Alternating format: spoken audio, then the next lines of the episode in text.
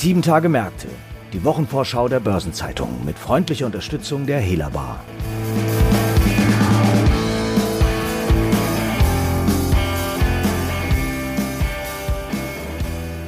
Auch die kommende Arbeitswoche hat ein buntes Bouquet an spannenden Terminen und Ereignissen zu bieten. Siemens lädt zum Kapitalmarkttag ein, die Bank of England hält die geldpolitische Sitzung ab, die Staats- und Regierungschefs der Europäischen Union begeben sich zum Gipfeltreffen und der 14. Finanzplatztag der WM-Gruppe, die auch die Börsenzeitung herausgibt, findet statt. Überdies veröffentlicht das Federal Reserve Board die Ergebnisse des Bankenstresstests. Mehr zu diesen Themen erfahren Sie nun hier sowie im Finanzmarktkalender, der heute auf Seite 2 der Börsenzeitung erschienen ist. Und damit herzlich willkommen zu einer neuen Episode von 7 Tage Märkte. Mein Name ist Franz Kongbui und ich bin Redakteur der Börsenzeitung. Und gemeinsam mit meinen Kollegen Christiane Lang und Norbert Kuhls, unserem Korrespondenten in New York, sowie Chefredakteur Detlef Fechtner, stelle ich in den kommenden knapp 20 Minuten Themen und Ereignisse vor, die in der anstehenden 25. Kalenderwoche wichtig werden. Und wir fangen direkt an mit den US-Bankenstresstests. Dafür begrüße ich unseren New Yorker Korrespondenten Norbert Kuhls. Hallo Norbert. Erklär uns doch erstmal, wie sieht dieser Stresstest der Notenbank Fed konkret aus? Was wird da abgeklopft? Hallo Franz. Äh, ja, also die Stresstests der amerikanischen Notenbanken sollen sicherstellen, dass große Banken auch in einer schweren Rezession in der Lage sind, äh, Kredite an Privathaushalte und Unternehmen zu vergeben, also die Wirtschaft am Laufen zu halten. Die FED nimmt hypothetische Rezessionsszenarien an und rechnet auf der Basis die Verluste, die Erträge und, und das Kapitalniveau von Banken aus. Und das Kapitalniveau ist auch ist ein sehr wichtiger Punkt, weil das ein Polster gegen Verluste ist. Im aktuellen Stresstest, dessen Ergebnisse in der kommenden Woche äh, bekannt gegeben werden, nimmt die FED ein, wie sie sagt, schwerwiegendes negatives Szenario an. Das besteht aus einer schweren globalen Rezession, einer erhöhten Anspannung auf den Märkten für gewerbliche Immobilien und Unternehmensanleihen und einem starken Anstieg der Arbeitslosenquote. Also ganz konkret geht die FED davon aus in dem Szenario, dass die Arbeitslosenquote bis zum dritten Quartal 2022 auf fast 11 Prozent steigen wird. Das ist also vier Prozentpunkte mehr als zuletzt.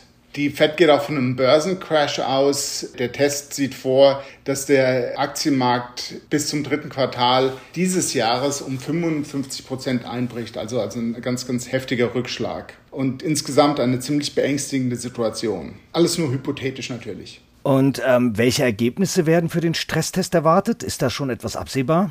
Ja, die amerikanische Wirtschaft hat sich ja wieder vom Corona-Schock erholt. Es gab ein neues Konjunkturpaket und die Impfkampagne ist in vollem Gange. Und die Banken hatten ja auch im ersten Quartal sehr gut verdient. Es lag vor allem am robusten Investmentbanking und es lag an der Auflösung von Rückstellungen für ausfallgefährdete Kredite, weil die Konjunktur eben wieder läuft. Die Wahrscheinlichkeit ist also insgesamt hoch, dass alle der 19 getesteten Großbanken den Stresstest bestehen werden. Und dazu gehört auch die US-Tochter der Deutschen Bank. Im vergangenen Jahr hatte die Fed wegen Corona schon zwei separate Stresstests durchgeführt, um die Verfassung der Banken zu bewerten. Und auch schon damals kam die Fed zum Ergebnis, dass die großen Banken im Allgemeinen gut kapitalisiert waren. Der für die Bankenaufsicht zuständige Fed-Vize Randall Quarles hatte das Finanzsystem sogar als eine Quelle der Stärke im Corona-Jahr bezeichnet. Was die FED allerdings als Maßnahme äh, gewählt hat im vergangenen Jahr angesichts des Wirtschaftsaufschwungs, war, den Banken Aktienrückkäufe zu untersagen und die Dividendenausschüttung zu begrenzen, um eben das Kapitalniveau hochzuhalten. Diese Restriktionen wurden im ersten Quartal schon wieder gelockert und Analysten gehen insgesamt davon aus, dass die FED die bisher geltenden Beschränkungen nach den aktuellen Tests wieder ganz aufheben wird. Äh, allerdings nur solange die Banken die Tests auch bestehen und ein ausreichend dickes riesiges Kapitalpolster aufweisen. Und wie wird sich das dann auf die US-Bank-Aktien auswirken, wenn da die Dividenden nicht mehr so eingeschränkt sind und die Aktienrückkäufe?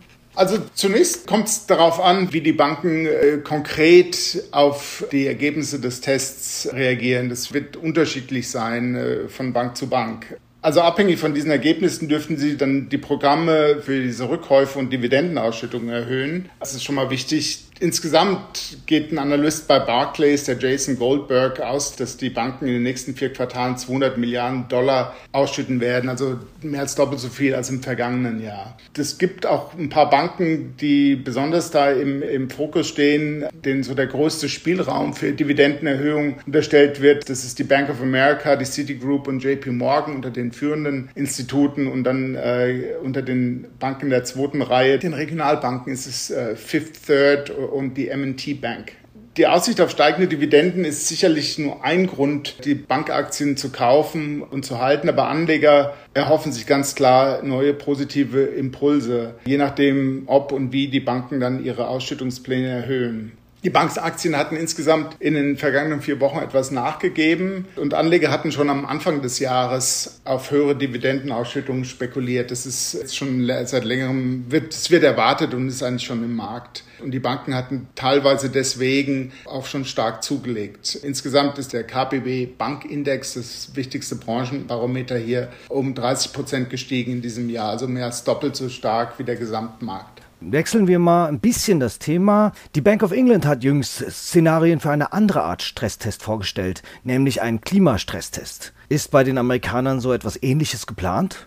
Also bei diesem Thema hängt die FED den europäischen Kollegen etwas hinterher. Die Auswirkungen des Klimawandels auf das Finanzsystem werden allerdings auch in Amerika diskutiert. Es gab zuletzt ein paar Medienberichte, nachdem die FED die Banken auch aufgefordert hat, Informationen zu den Risiken bereitzustellen, die der Klimawandel für die, für die Bankbilanzen birgt. Denkbar ist etwa, wie sich die Öl- und Gaskredite entwickeln im Vergleich zu Krediten für erneuerbare Energien. Dazu gibt es ja allgemeine keine wirtschaftliche Auswirkungen, wenn es Überschwemmungen gibt, Dürren oder Waldbrände. Das betrifft Banken natürlich auch. Die Vertreter der FED planen oder erwägen auch neue Analysen so von einfach Klimawandelszenarien, um zu verstehen, wie der Klimawandel die Bankvermögenswerte beeinflussen könnte. Aber konkrete Zeitpläne und einen möglichen Klimastresstest für Banken gibt es noch nicht. Allerdings wurde im Kongress jüngsten Gesetzesentwurf eingebracht, der genau das fordert, nämlich Stresstests von Banken in Bezug auf Klimarisiken durch die Federal Reserve.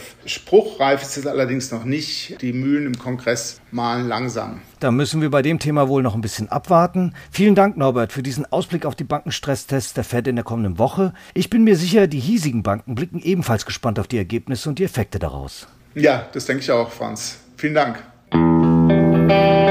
Einige weitere Termine der anstehenden Woche stellt nun meine Kollegin Christiane Lang vor. Womit fangen wir denn an, Christiane? Hallo Franz. Ja, also wir starten mit Siemens. Am kommenden Donnerstag findet der Kapitalmarkttag des Unternehmens statt. Da wollen die Investoren von Vorstandschef Roland Busch und Finanzvorstand Ralf Thomas natürlich hören, in welche Richtung das Unternehmen künftig steuert. Ja, das kann ich mir vorstellen. Es hat sich ja enorm viel verändert und für diese Veränderung hat das Unternehmen ja auch den Corporate Finance Award der Börsenzeitung in diesem Jahr erhalten. Denn Siemens ist nicht mehr der Siemens-Konzern von vor drei Jahren.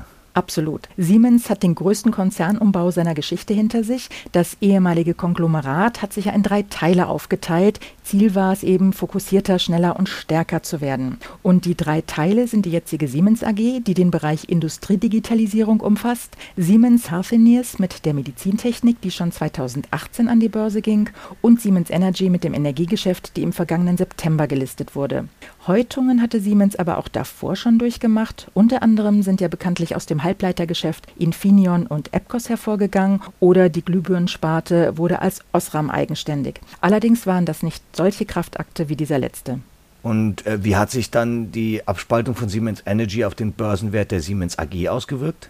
Also jetzt ein Dreivierteljahr nach der Transaktion ist die Bilanz für Siemens sehr positiv. Der Aktienkurs ist seitdem um etwa 27 Prozent gestiegen, also stärker als der DAX. Das gleiche gilt übrigens auch für die Siemens Healthineers Aktie, die wie gesagt ja schon seit 2018 gelistet ist. Die Siemens Energy Aktie dagegen hat sich bisher nur unterdurchschnittlich entwickelt. Die Gesellschaft muss ihren Weg sicherlich noch finden. Sie konzentriert sich ja auf konventionelle Energieerzeugung und agiert damit ja in einem schrumpfenden Markt. Und wo wird nun die Reise für die Siemens AG hingehen? In welche Richtung wird das Management auf dem Kapitalmarkttag weisen? Also eines ist klar, der Münchner Konzern zielt nach der Abspaltung von Siemens Energy auf mehr Wachstum und höhere Profitabilität, auch ohne explizit ein neues Unternehmensprogramm vorzulegen. Der Kapitalmarkt erwartet hier aber eine Strategie, wie der Konzern Trends wie die Digitalisierung oder die Relokalisierung der Industrieproduktion in Geschäftsmodelle umsetzen kann und wie er von den hohen Forschungsausgaben profitieren kann. Das Leitmotiv über allem ist die Verzahnung von realer und digitaler Welt. Darüber hinaus setzt Siemens darauf, dass ihre Produkte für die Bekämpfung der Klimaerwärmung nützlich sein werden, denn die Unternehmenskunden lechzen hier geradezu nach Lösungen. Also insgesamt, die Investoren erwarten ein leicht höheres Wachstumsziel und eine deutlich höhere Vorgabe für die EBITDA-Marge, denn das wenig profitable Energiegeschäft ist ja jetzt dekonsolidiert worden. Und im laufenden Geschäftsjahr läuft es bisher auch bestens. Die Umsatz- und Gewinnprognose wurde sogar schon zweimal angehoben.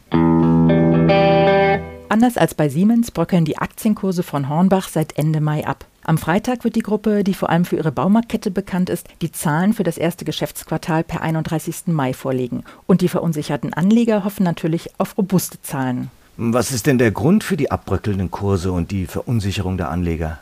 Also Hornbach hat zwar für das abgelaufene Geschäftsjahr 2020-21, das Ende Februar geendet hat, ein Rekordergebnis vorgelegt, aber zugleich für das laufende Geschäftsjahr trotz der sehr guten Umsatzerwartungen einen Rückgang des operativen Ergebnisses für die Holding sowie die Baumarkttochter prognostiziert. Denn der Start in dieses Geschäftsjahr war von den pandemiebedingten Filialschließungen belastet. Im März, April waren nur 50 Prozent der Märkte regulär geöffnet. Moment, wenn die Umsatzerwartungen wieder sehr gut sind, warum rechnet die Gruppe dann mit einem Ergebnisrückgang? Ja, vielleicht erst einmal zum Umsatz. Das Geschäft lief trotz dieser Filialschließungen sehr gut. Immerhin lagen die Online-Umsätze im März, April um nochmals 80 Prozent über der gleichen Vorjahreszeit. Allerdings, und jetzt kommen wir zur Ergebnisbelastung, war der organisatorische Aufwand im ersten Geschäftsquartal aufgrund der Pandemiebestimmungen deutlich höher. Dazu kommen steigende Kosten für Rohstoffe, zum Beispiel Holz und Kunststoffe, aber auch für Transporte. Und zudem gibt es Engpässe in den weltweiten Lieferketten. Unterm Strich wird es aber kein schlechtes Jahr für Hornbach werden. Das Ergebnis wird nach den bisherigen Erwartungen zwar unter dem Rekordergebnis von 2020-21 liegen, aber deutlich über dem Wert von 2019-20. Das hatte der Vorstand schon gesagt. Na, dann dürfen wir ja gespannt sein, ob die Quartalszahlen die Anleger wieder beruhigen können und ob sich das auf den Aktienkurs auswirkt. Genau so ist es. Für die letzte Terminankündigung begrüße ich unseren Chefredakteur Detlef Fechtner. Hallo. Hallo.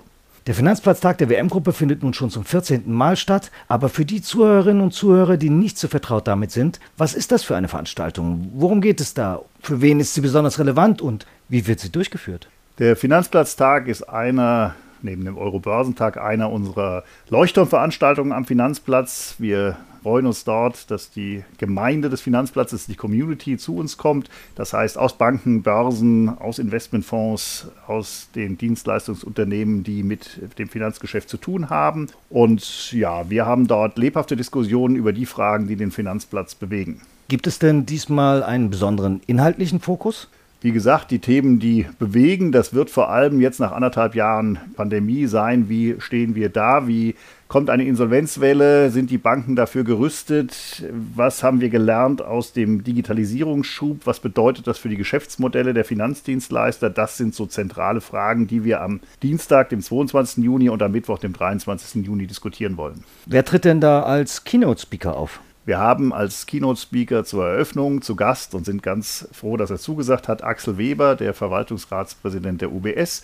Wir kennen ihn in Frankfurt auch noch aus seiner Zeit als ehemaliger Bundesbankpräsident.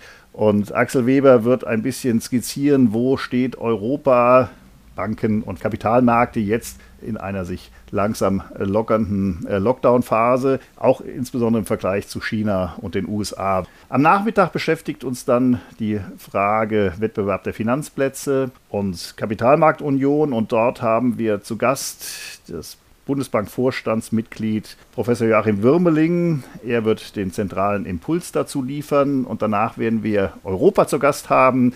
Der CSU-Europaabgeordnete und Finanzexperte Markus Faber wird uns ein bisschen Orientierung geben, was ist regulatorisch im Moment zu erwarten für Banken und Finanzmärkte. Und am zweiten Tag, am Mittwoch, der traditionell gewidmet ist dem Thema Technologie, Digitalisierung im Banken- und Finanzgeschäft. Dort haben wir Bernd Leukert, Vorstandsmitglied der Deutschen Bank und da zuständig für Technologie und Daten. Und neben den Keynotes gibt es ja noch weitere Vorträge und Sessions. Was ist denn aus deiner Sicht da besonders erwähnenswert? Ja, also wir haben jede Menge Diskussionen an diesem Finanzplatztag. Wir reden über Sustainability. Wir haben am ersten Tag vormittags traditionell die Fonds im Mittelpunkt. Wir haben dort hochrangige Gäste von Union Investment, von der AGI, von PICT. Wir reden natürlich über bestimmte Investmentschwerpunkte. Wir reden aber auch über Gender Diversity und welche Rolle das spielt für das wirtschaftliche Ergebnis. Oder wir reden auch über die Frage von Startup-Finanzierung oder auch von digitalen Geschäftsmodellen, Datenschutz bis Datenschatz haben wir eines dieser Panels genannt. Also es gibt jede Menge dort zu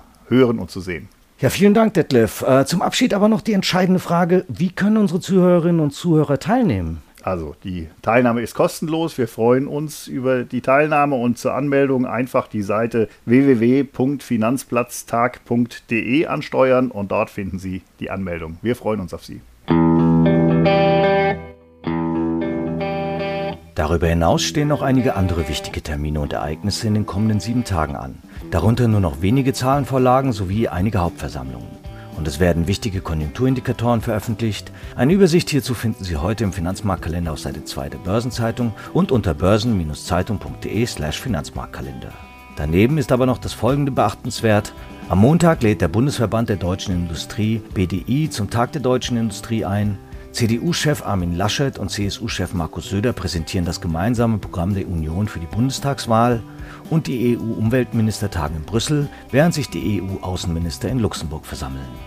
Am Dienstag berichtet der Verband der Vereine Kreditreform über die Insolvenzen in Deutschland im ersten Halbjahr. Centogene stellt die künftige Strategie und Ausrichtung des Unternehmens vor. Und die Frankfurter Bankgesellschaft gibt auf einer Pressekonferenz einen Rückblick auf das Jahr 2020 und einen Ausblick auf 2021. Zur Wochenmitte werden die wöchentlichen US-Öllagerdaten veröffentlicht. Am Donnerstag legt der Europäische Automobilverband ACEA Zahlen zu den Neuzulassungen von Nutzfahrzeugen im Mai vor. Die Bank of England veröffentlicht Ergebnis und Protokoll der Sitzung des Geldpolitischen Rats und das zweitägige Gipfeltreffen der Staats- und Regierungschefs der Europäischen Union beginnt in Brüssel. Und zum Wochenabschluss bleiben die Börsen in Finnland und Schweden feiertagsbedingt geschlossen. Derweil veröffentlicht die Ratingagentur Fitch die Einstufung für Tschechien. Ein paar runde Geburtstage stehen in der kommenden Woche ebenfalls an. 60 Jahre alt werden Dieter Hahn, über viele Jahre Mitglied der Geschäftsführung der Kirchgruppe und jetzt unter anderem Großaktionär bei Konstantin Medien. Und Rudolf Verschar, ehemals Eurex-CEO und Vorstand der Deutsche Börse AG. Ein weiterer ehemaliger Deutsche Börse-Vorstand, nämlich Andreas Preuß, begeht derweil seinen 65. Den 70. Geburtstag feiert Hapag-Lloyd-Aufsichtsratschef Michael Behrendt und 80 Jahre alt werden Wolfram Freudenberg, über lange Jahre im Dienste der Deutschen Bank tätig, dann Finanzvorstand in Gesellschaften der heutigen W&W-Gruppe und auch lange Präsident der Börse Stuttgart, sowie Liz Mohn, die anlässlich ihres 80. Geburtstags das Amt des Familiensprechers und damit auch den Vorsitz in der Bertelsmann Verwaltungsgesellschaft an ihren Sohn Christoph übergibt. Artikel zu weiteren Geburtstagen und Personalien finden Sie nicht nur auf der Personenseite der Börsenzeitung, sondern auch gebündelt in unserer Personalie-App. Überdies gibt es in der kommenden Woche auch ein paar Jahres- und Gedenktage, also neben dem heiß ersehnten Sommeranfang etwa der Tag der Musik, der autofreie Aktionssonntag, der Tag des Schlafes, der Welt-Yoga-Tag oder der vor 20 Jahren von den Vereinten Nationen eingeführte Weltflüchtlingstag. Zudem ist es 25 Jahre her, dass die Weichen für die Postbank-Privatisierung gestellt wurden und vor zehn Jahren einigten sich die Eigentümer der WestLB und der Bund auf eine Zerschlagung der WestLB in eine kleine Verbundbank und einen zum Verkauf stehenden bzw. abzuwickelnden Rest.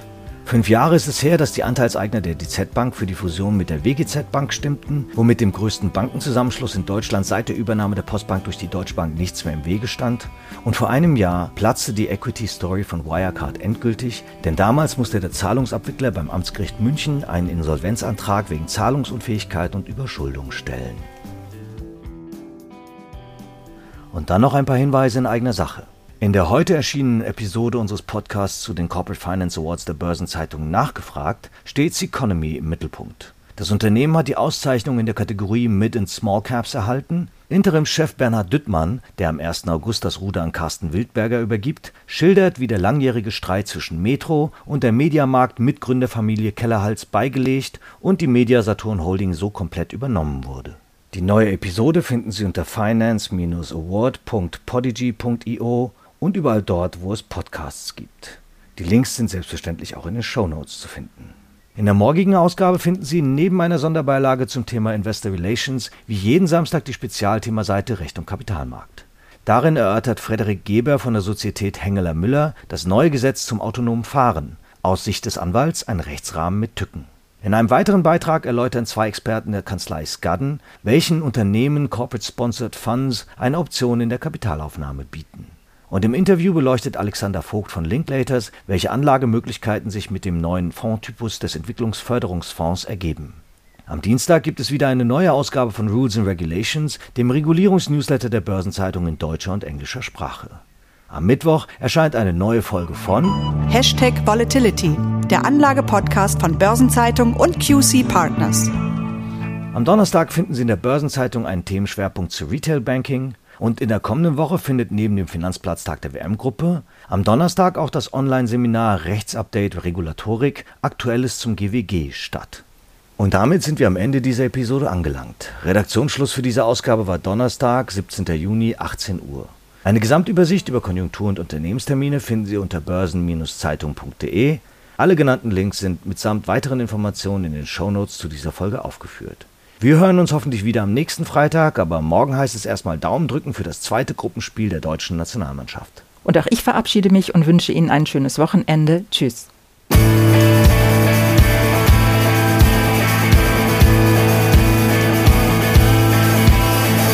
Das war Sieben Tage Märkte, die Wochenvorschau der Börsenzeitung mit freundlicher Unterstützung der Hela Bar.